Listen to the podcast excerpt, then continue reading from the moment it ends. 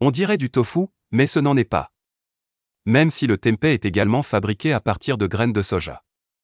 Cette recette indonésienne, plusieurs fois centenaire, est à la base des nouvelles recherches d'une start-up britannique, la marque Better Nature, qui ambitionne d'élaborer des alternatives végétaux aux produits de la mer.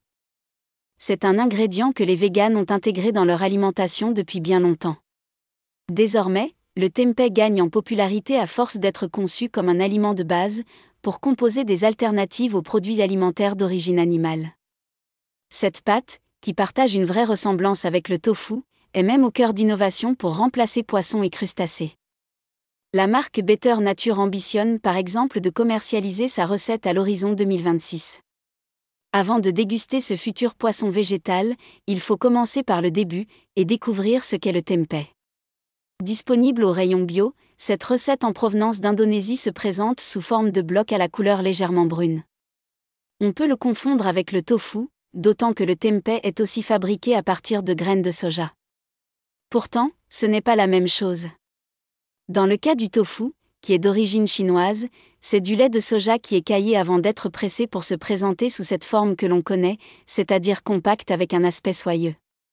En ce qui concerne le tempeh, le procédé de fabrication est différent. La recette est le résultat d'une fermentation que l'on active en ajoutant un champignon dans des graines de soja préalablement cuites, puis écrasées. Sur le plan gustatif, le tempeh remporte la bataille face au tofu, grâce à un léger goût de noix et ses notes fumées. À en croire la marque Better Nature, le vainqueur a aussi du succès quand il s'agit d'évoquer les aspects nutritionnels. Le tempeh contient davantage de fibres, de protéines et de fer que le tofu. On peut suivre les mêmes conseils de cuisine que pour le tofu quand on souhaite accommoder le tempeh. Cette pâte d'aspect marbré se grille pour s'insérer dans un burger à la place d'un steak, mais elle peut aussi être marinée avant d'être saisie à la plancha. Pour les cordons bleus qui ont le goût de l'aventure culinaire, ils peuvent remplacer la viande d'une bolognaise en égrenant le tempeh dans la base de tomates. Nous avons même repéré des adaptations de notre bœuf bourguignon national.